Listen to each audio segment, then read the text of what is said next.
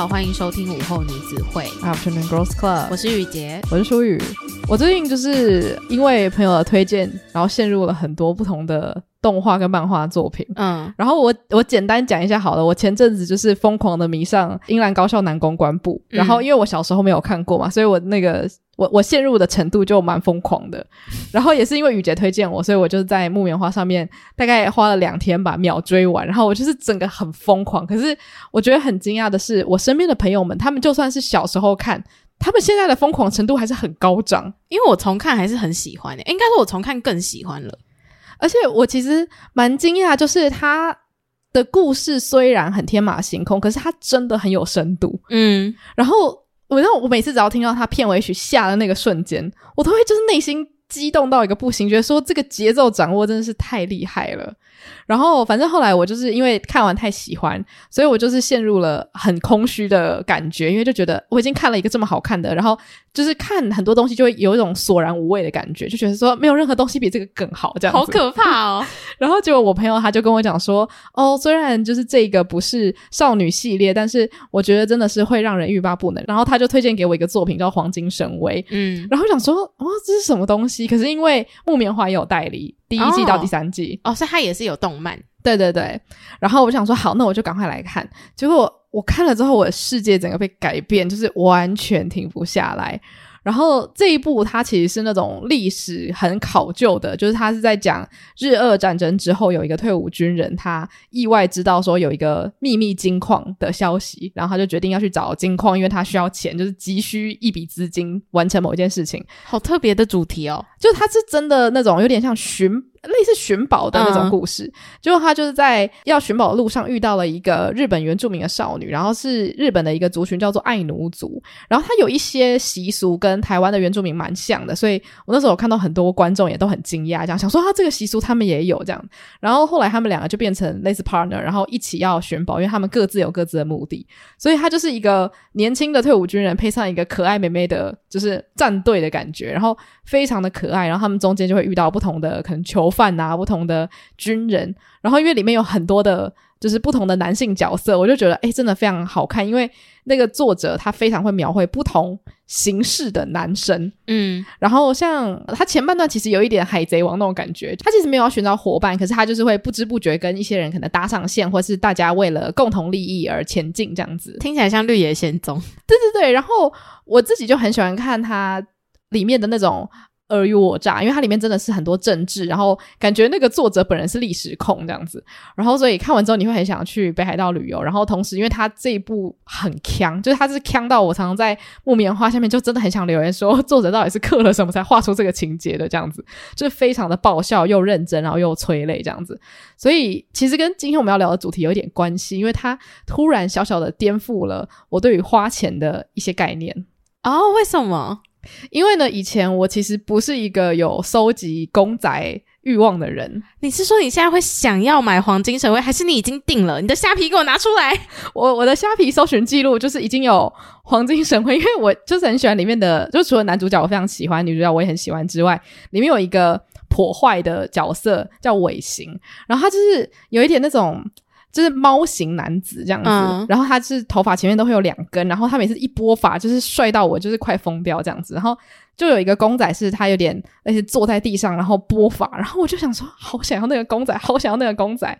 然后我就跟我朋友说，我以前都想说收集公仔的人是嫌家里不够大嘛，结果我现在想说 jokes on me，我好想要啊！而且你到底凭什么笑那些收集公仔的人？你自己那么喜欢收集一些小东西。对，然后因为我觉得公仔当时对我来说会有一种，就是我故事得到满足就 OK 了，我不一定一定要看到那个公仔本人哦。但是因为这一部的主角都是那种 cos 很好的军人，嗯，然后因为那个那个作者非常喜欢画肌肉男，然后他就是把那种男生的那个就是体态画巨好这样子，所以我就突然觉得我懂为什么要收集了，因为。他那个公仔实在是太帅气了，我很想要看到他坐在我的桌子上面这样子。嗯，对，所以就是跟大家分享这一部真的是你入坑之后你就没有回头路了，就是非常非常好看一部作品这样。哎、欸，我觉得蛮惊讶，是原来今天真的会因为一部作品，然后有点改变你的消费习惯。就像是可能我国中的时候，也是那种不会收集专辑，因为就觉得说自己好像没有什么经济能力嘛，你不会吵着说我一定要买什么 Super Junior 的专辑，你就是会很认分的听 MP 三或是看那个 YouTube 的 MV。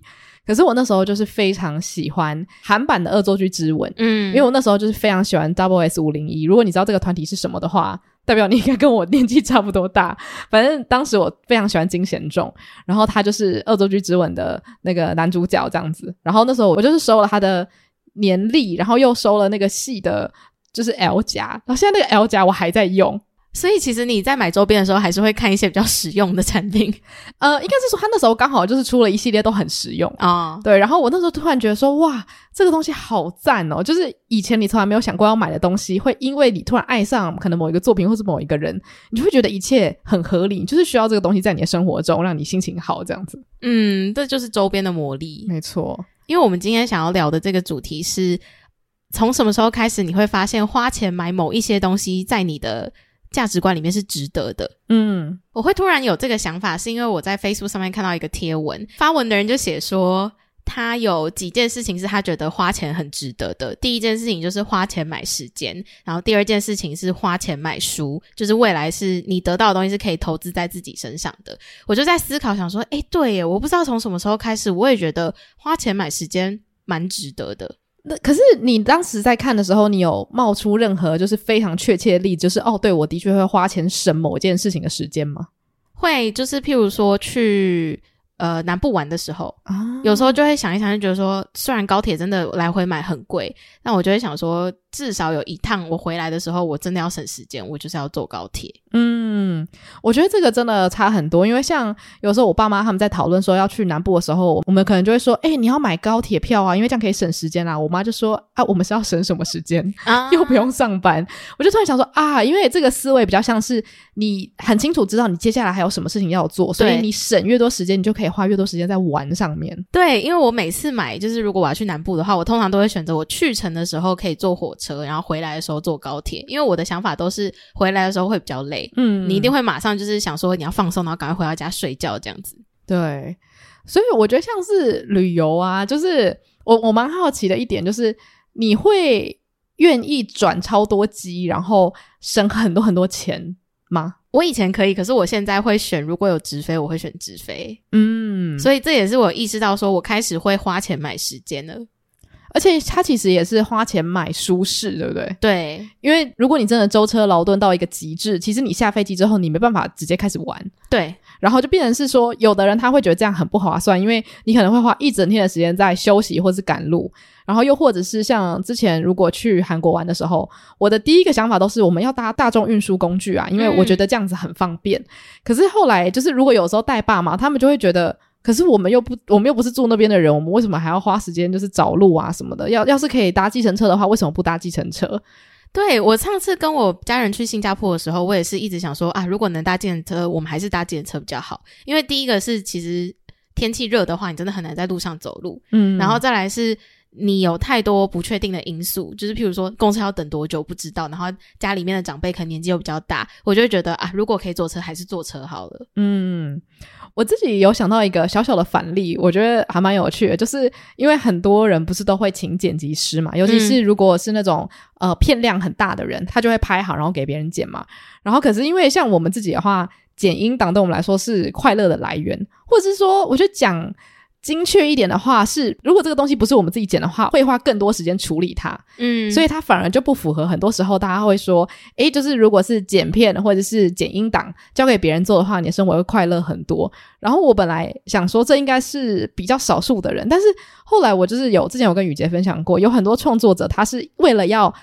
达成就是生活品质变好，所以他就请人帮他剪影片。就他发现他的快乐因此被影响了，所以他就赶快再把这个东西拿回来自己做，然后花更多时间去换取自己的成就感。因为对，就是其实剪辑这件事情是很有成就感的，因为你马上效果是立竿见影。嗯、剪之前它是什么样子，跟剪之后它的效果是怎么样子，你很快就看得到。对但是创意发想或者是呃做任何创意形式的工作，其实那个产出是没有办法那么及时。被看到成果的。嗯，然后好或不好，你都必须要等到成品出来之后才能够定义。对，所以其实剪辑相对反而是最快速能够得到成就感，也是一个我相信很多影像创作者也是在剪辑的过程中找到自己的影像风格啦。嗯，所以我觉得像你刚刚提到的那个例子，如果真的要实行的话，就变成是说你的热忱可能是在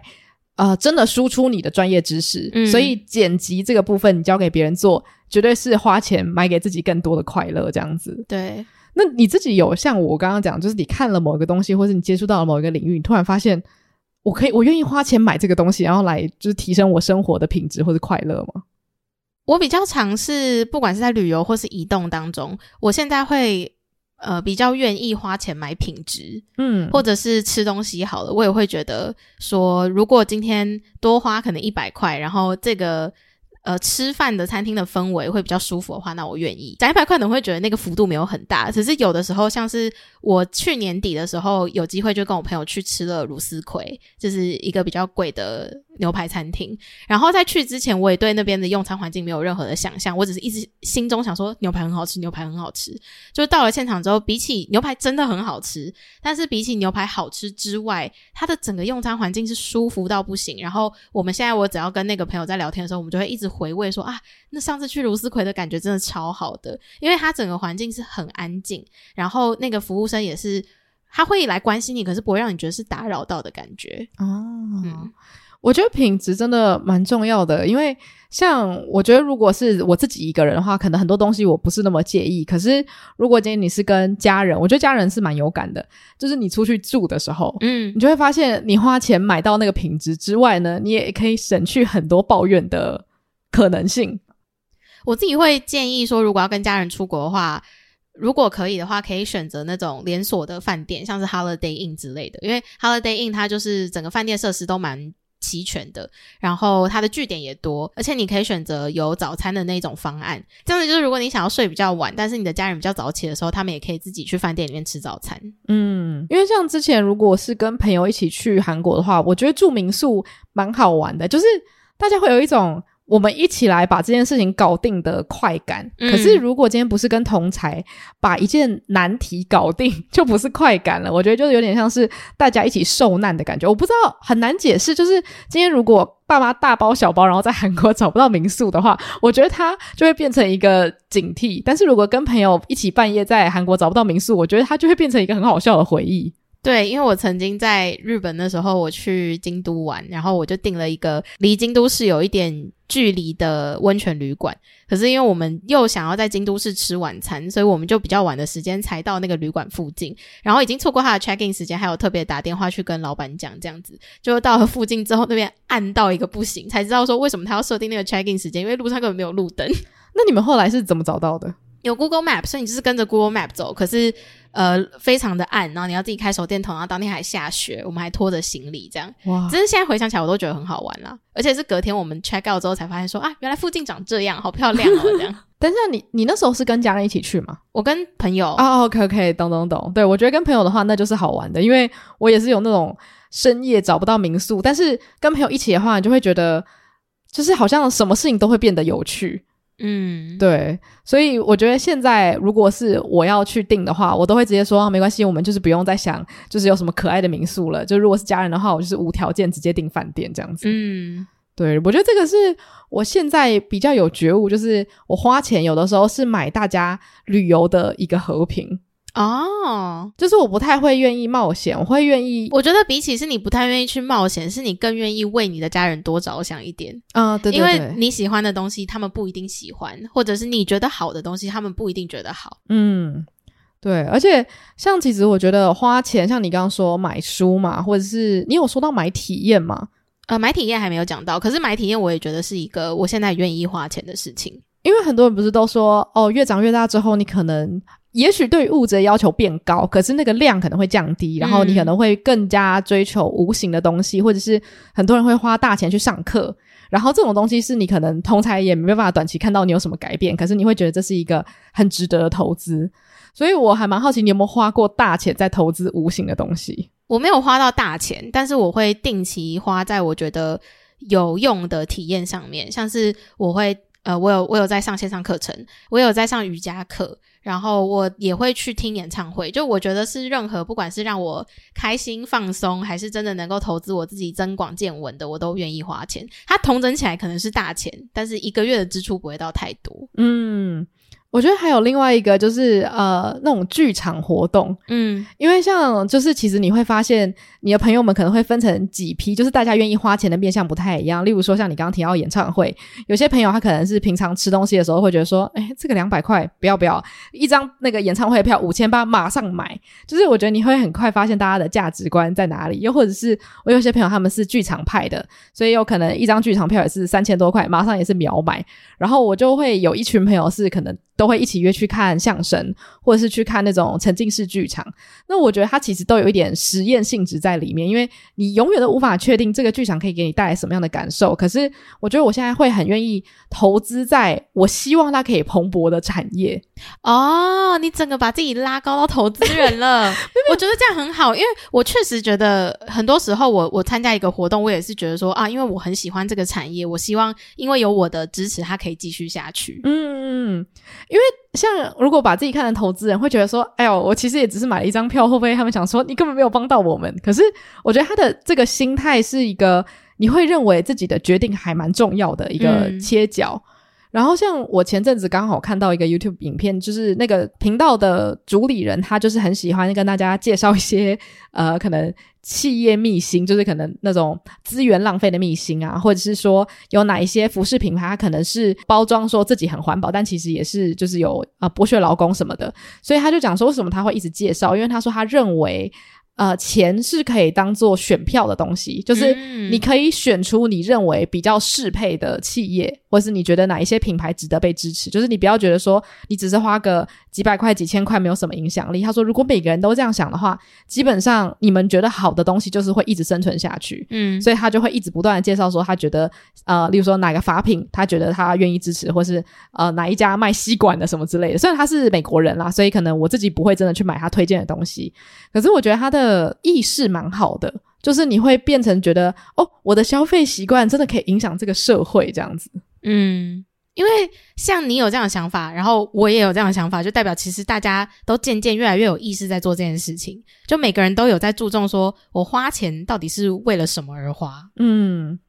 而且，像我其实最近就一直在想一件事情，就是我在 TikTok 上面不知道为什么会看到一些，就是呃，例如说给大家的，例如说金钱小撇步什么这样的影片。也许是因为大家现在对于金钱管理很有兴趣，所以很多创作者都会做类似的内容。然后我就一直听到很多人都会讲说，你必须要用钱去买时间。嗯，就例如说，你家要请人家来打扫，就那那是我看到的很多人给的建议，就是说你要请人来打扫，因为这样你就可以把时间做更多有意义的事情。可是针对这一点，其实我。个人有一些就是很很困惑的地方，因为其实我觉得做家事，它有的时候对于心理健康蛮重要的。我通常听到这种建议，他们都是真的是很忙很忙的大老板，嗯，然后我就会想说，哦，因为你要忙着赚钱，那合理。可是我我蛮喜欢做家事的。就是我，我觉得可能对于很多人来说，做家事真的很痛苦，因为你可能要做非常多的事情。嗯，但是如果像是我家里不是只有我一个人的话，大家其实是分工嘛。然后虽然当然你说我是不是很爱倒垃圾，其实也没有。但是有时候你在可能把家里整理干净的时候，你会得到一种很莫名的成就感。嗯，就是会觉得说，哦，原来我也可以把这件事情做得这么好。因为很多时候你不见得每一天在每个领域都可以一直得到成就感。然后如果你连这种小小的成就感都被剥夺走的话，我不知道，有的时候我会觉得。好像这是有一点危险的。当然，偶尔我也会想说啊，要是有一个机器人可以帮我把家里瞬间打扫干净的话，那会很美好。这样，我觉得这就回到你前面讲说，在花钱买时间，其实大家有一个先前的条件是说，你已经很清楚知道你的生活中什么是重要，什么是不重要的，所以你会更愿意把时间花在重要的事情上。所以你就必须要买时间，把这个多出来的时间确保你可以去做真正有意义的事情。嗯，但是像我们现在，就是我们的生活并没有什么，我真的觉得。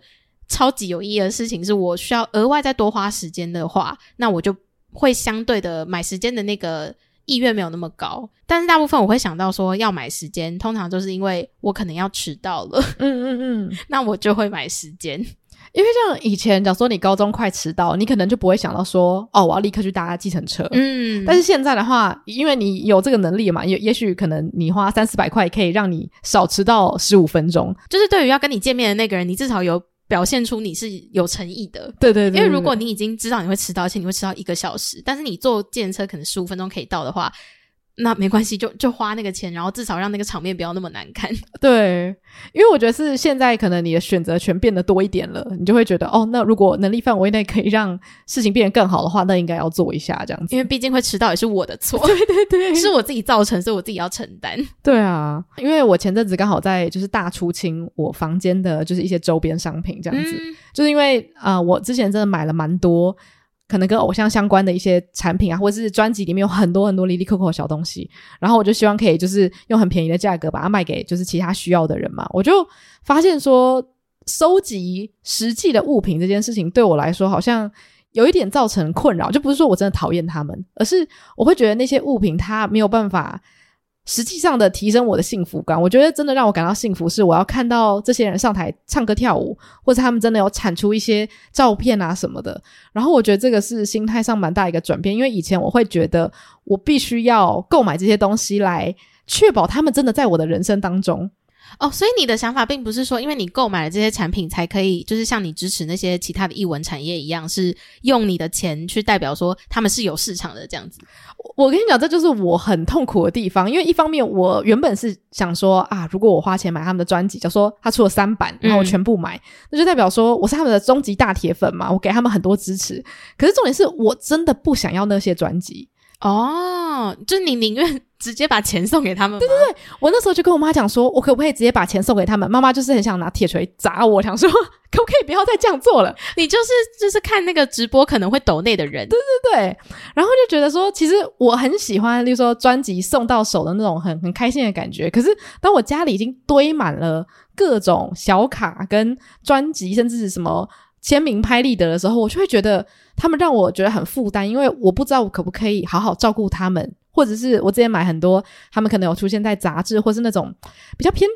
纸本，就是不是那种有亮亮的那种纸本杂志的时候，它会黄掉。嗯，然后我就觉得。我觉得我收集这个东西的初衷我很珍惜，可是我不觉得我一定要实质上拥有这些东西，因为它反而会让我觉得我一直在浪费资源。我懂，而且我觉得这个是因为偶像的这个环境里面，他们就是需要产出这么多的商品来赚钱。对，而且粉丝的心态应该会觉得，哦，对，我买商品，我是支持我的偶像。可是说实在，是这个商品到底有多少收入是真的会给偶像的，你不知道，所以你还真的宁愿包一包红包送他。对，我就想说，诶，有没有有没有这种？方法就是包红包活动，对，或者是让我，例如说竞标歌曲之类的，哦，让你有更多的选择。对，就是我真的不需要得到任何实质的回馈，你只要可能寄一封信跟我说感谢你的支持，这样子。哦，我懂你，诶，就是其实这些周边商品也不是他本人，对，就比不上他本人啦。所以比起这些周边商品，你更希望是你今天付的钱是真的可以对于他本人的职业有帮助的。嗯，所以如果是今天他想要去。试镜一个很竞争激烈的电影角色，这时候你们就可以想办法帮他塞钱给那个电影公司。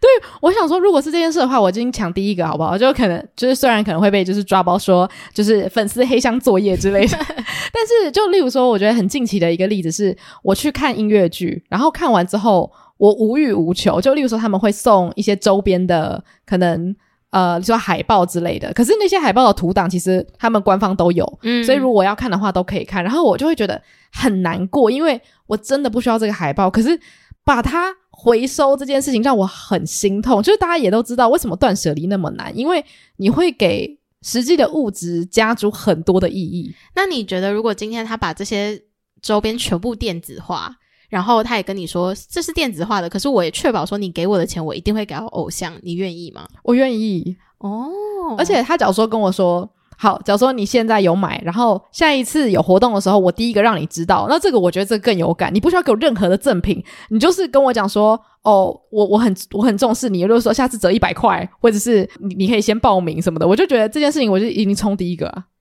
我我想说一句很争议的话，但是我希望大家就是听一听就好。我觉得偶像需要 OnlyFans，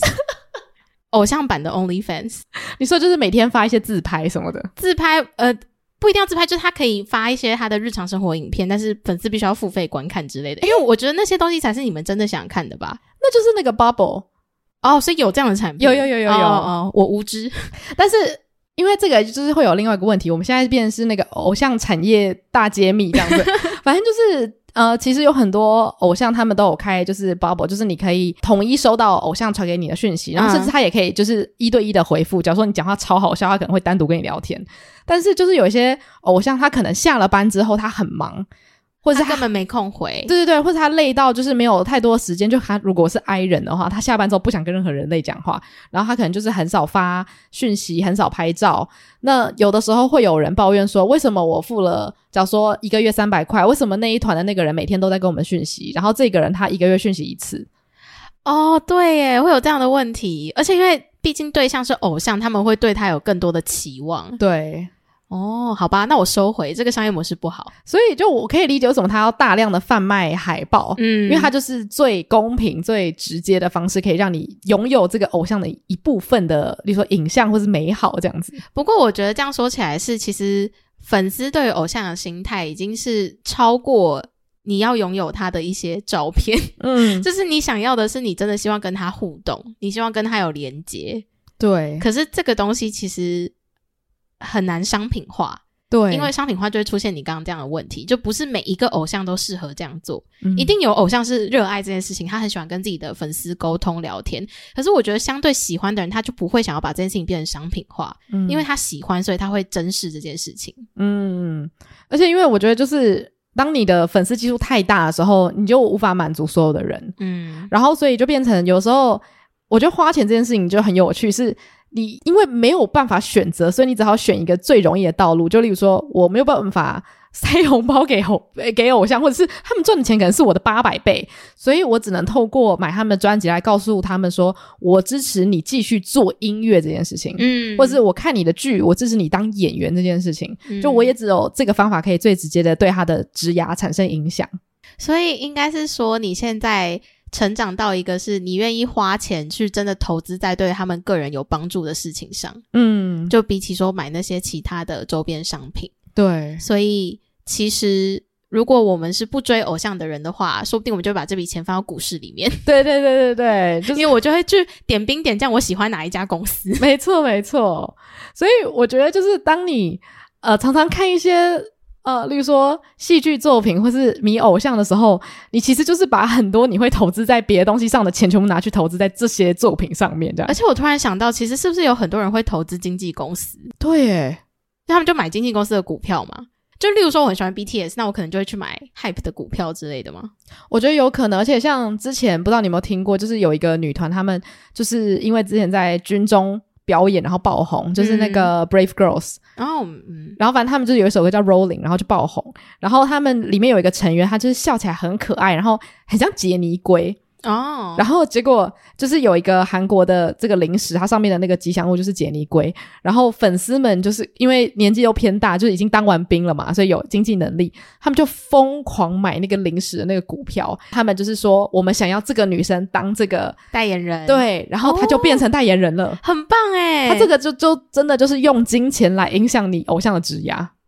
哇，这个很厉害，超厉害！哇，这就是每个你们现在每个粉丝的终极目标，没错，嗯。所以，像后来其实有很多粉丝，他们就会试图的从自己的工作中，或是用自己的财力去，可能跟这些偶像的工作有一些连接。例如说，他如果是做那种商品代理的话，可能会觉得说，我要找他们来代言，就是例如说去影响高层什么的。嗯，我就觉得哦，这个就是用另外一种方式去追星，而且我觉得是双赢。我觉得这种追星方式很棒诶，因为蛮理性的。对啊，而且就是对于偶像来讲，你也没有过度的，就是希望跟他个人生活做太多的连接，嗯，所以他也不会那么排斥。对，所以我觉得这其实也是跟你追星的心态，就是不只是花钱，也有是你想要从这些作品上面得到什么。就例如说，我现在想要从音乐上面得到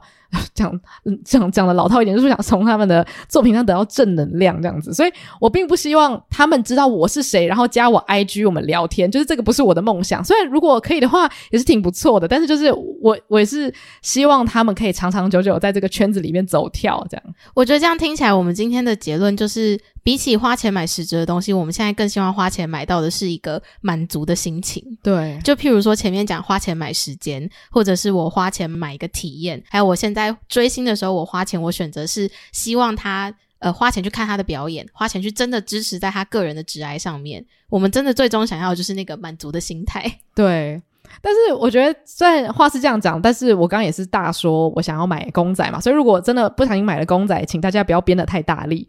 其实也不会，因为你公仔你买完之后是满足的心态啊，也是也是。就他其实我们现在花钱是有一点让自己好像在生活中有掌控权的感觉。你觉得那个掌控权是你可以决定你的空间要变成什么样子掌控权，还是因为你的钱只有你自己一个人可以决定怎么花的那种掌控权？我觉得是第二个。就是，毕竟我们以前没有这样子的资源跟能力可以去做到这样的事情。可是现在是，我知道我有一定的钱，让我可以去真的把钱花在我在意的事情上面。嗯。这个掌控权是你以前没有的。而且我觉得，如果我刚刚我们讲到的东西无限上纲的话，它就变成有一种我想要治本不治标的感觉。而且，其实我现在想一想，也觉得这件事情蛮可怕。是，要是我就一直用这种想法，然后一直花钱，我就变购物狂啊。对对啊，我就是花钱去疯狂买那个哦，我很快乐的心情，这样好像不太好。但是怎么讲？如果你是买心情，而不是买就是例如说快感的话，嗯，虽然这两个东西它可能有时候会重叠，但是如果你买的是长期的满足感，可能你就不会觉得需要这么快速的一直不断的利用购物来满足自己吗？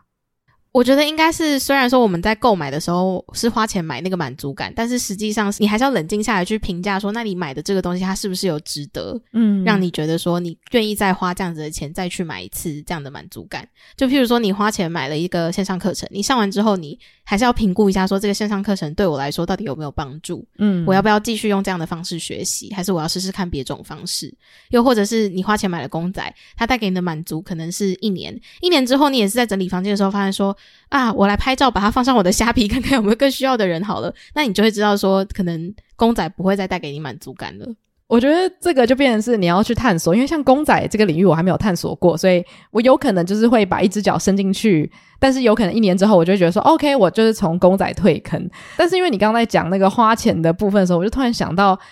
呃，现在大家我认识的人普遍都很愿意花钱在大买保养品。或甚至讲就更精阶一点，他们可能已经在考虑医美或者什么之类的。然后很少朋友在讨论买化妆品这件事情。对，就是变成大家会觉得说，我要大花钱来让我的皮肤本身是好的。那如果说本身是好的，我就不会再去想说，那我要用什么样子赞赞的，就是化妆品来让我的脸看起来更好看。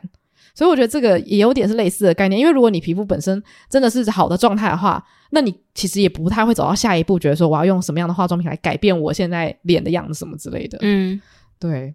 所以这个也是我自己蛮有感的，因为我现在在搜寻商品的时候，清一色几乎都是保养品。我现在很少在思考我要买什么样子的化妆品了。嗯，另外一点是我们更愿意花钱在自己身上啦。嗯，就是你刚刚讲的保养品。或者是我们更愿意花钱在好的品质的衣服上。嗯，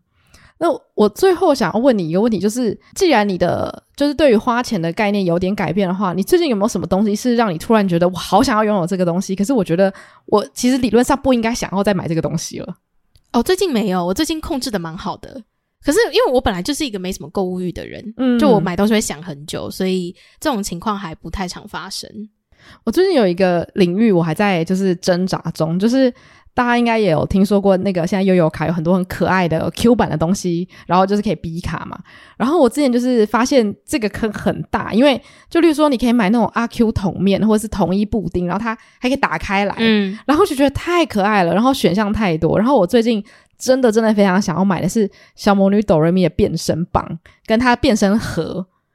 然后它是可以打开，然后里面那个按钮看起来就真的很像是他们实际在用的那个款式，只是缩小而已。然后真的真的好想要，可是我又在想说，这个是不是又是一个就是怎么讲，快感大于实际的效用。哎，答案应该是没错啊，因为我本来就有一张悠游卡，我不需要一张新的悠游卡。可是我现在就一直觉得说，我如果没有这个东西的话，我一定会很不快乐。所以我现在还在虾皮挣扎中，这样子。我不想跟你说你会不会不快乐，可是我觉得你不一定要觉得说哦，因为它是一张悠游卡，所以你要买它。就既然是因为它的外形你喜欢的话，你就不用去考量说你已经有一张悠游卡，那你不需要。嗯，好，谢谢你的鼓励我，我可能近期就会购买。就是如果大家也是小魔女 DoReMi 的粉丝的话，大家可以上网搜寻一下。而且有些那种你逼卡的时候它还会发光，嗯，超可爱的。就是我觉得有时候就是大家可能不知道要从什么东西下手的时候，就会不小心开始买这些东西。因为我觉得悠游卡公司他们太懂了，可能很多人就是想说我有钱，可是我也不想买新衣服，可是悠游卡我每天都会用，嗯，很赞很赞这样子。嗯，对。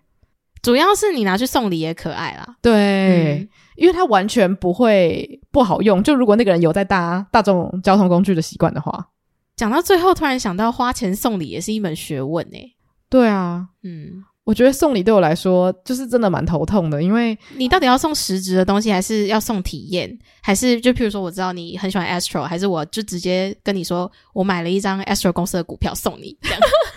对，因为你永远都不知道他想要的是那个东西的什么面相。嗯，就假如说你今天买 Astro，假如说他们有公仔送我好了，我可能会觉得，可他长得跟本人有一点不像，这样我半夜看会害怕，就是可能会有各种千奇百怪的理由让这个礼物不是完美的。嗯，然后之前因为就是有参加读书会，然后刚好我们在讨论的是从古至今的那种外交送礼的故事这样子，然后大家就有分享很多就是自己送礼发生的一些好玩的故事，就有人讲说他之前有听说过送礼的时候不可以买特价品。哦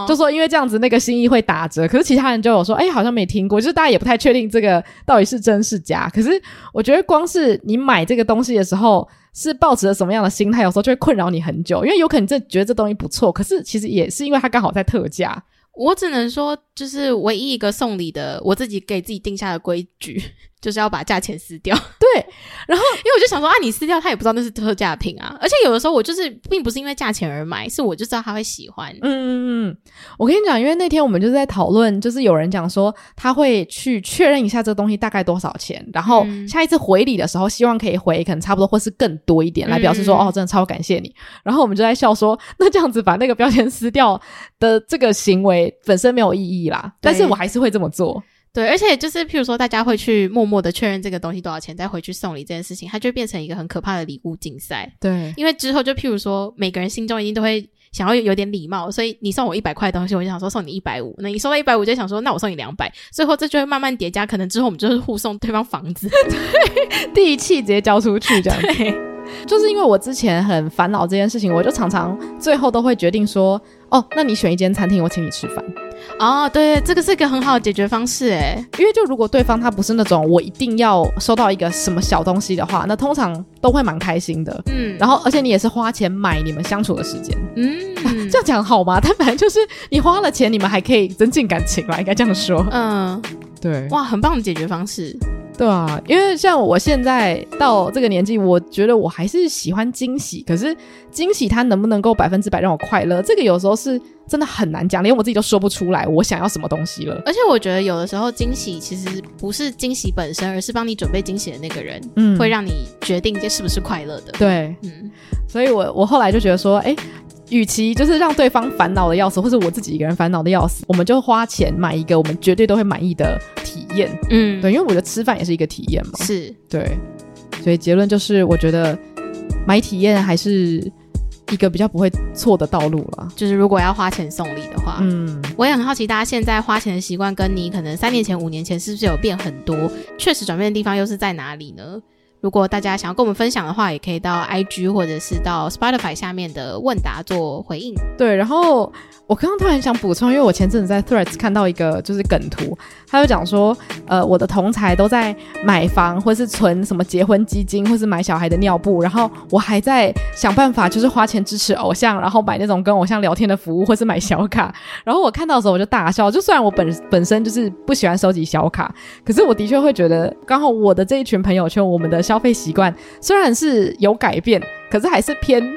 不能说幼儿像啦，但就是偏自己像啊，就是以我现在的幸福为主。但是有一派的人，他的人生可能因为已经走了包含，比如说人生伴侣或是小孩这条道路，已经到下一阶段。对对对，他们就会开始想说啊，那我要为了别人的人生来着想，就是我们的生活会变成什么样子。嗯，然后我觉得有时候也是会突然觉得说啊，就是。我我们的生活也差太多了吧？可是我觉得看到那张梗图，然后很多人在下面留言跟转发之后，你就会发现，其实你没有你想象中的那么孤单啦。嗯，对，其实很多人都还是目前是为了自己的幸福在购物的。我觉得大家应该大多是，因为其实你说那些为了家庭在购物的人，他们也是在为自己的幸福购物啊。哦，也是也是。